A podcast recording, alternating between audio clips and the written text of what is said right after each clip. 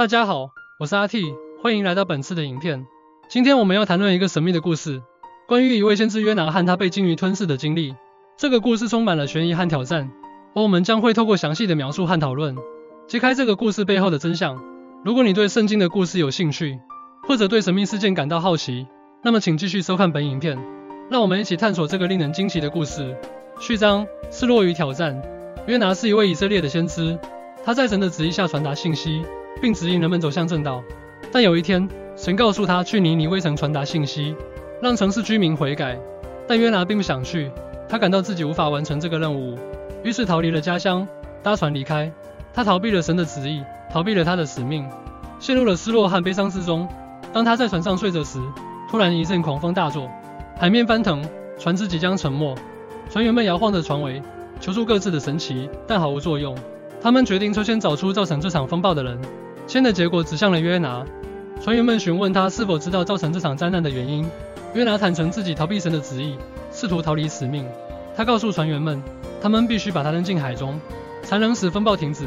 船员们不愿意这样做，但当风暴越来越大，他们终于同意了约拿的要求。当约拿被扔进海中时，一条巨大的鲸鱼突然现身，将他吞进了肚子里。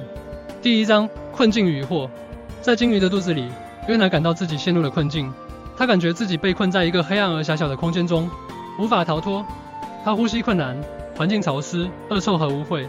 他意识到自己的使命并不是逃避，而是去完成神所派遣的任务。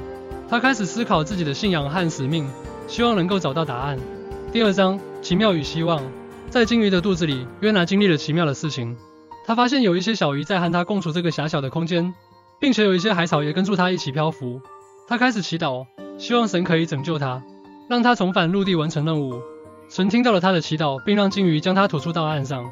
第三章反思与悔改。当约拿重回陆地时，他开始反思自己的逃避行为，并意识到自己需要悔改。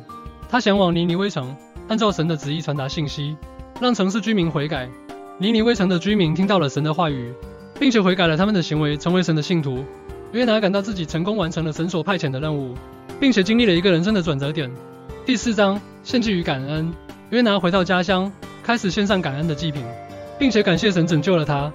他意识到自己逃避神的旨意是一个错误的决定，而神总是保护和引导他。他开始全心全意地奉献自己的生命，成为神的忠诚信徒。总结：勇气与信仰。约拿的故事告诉我们，勇气和信仰是成功的关键。逃避自己的使命只会带来失落和悲伤。而勇敢的面对困难，并且相信神的引导，可以帮助我们克服困难，完成任务。神总是在我们身边，保护和引导着我们。只要我们全心全意的相信神，他就会拯救我们，并且让我们达成目标。感谢各位收看这部关于约拿先知的故事。希望透过这个故事，大家能够从中体会到追求信仰、完成使命的重要性，并且能够在日常生活中体现出依靠神的力量，坚持信仰的精神。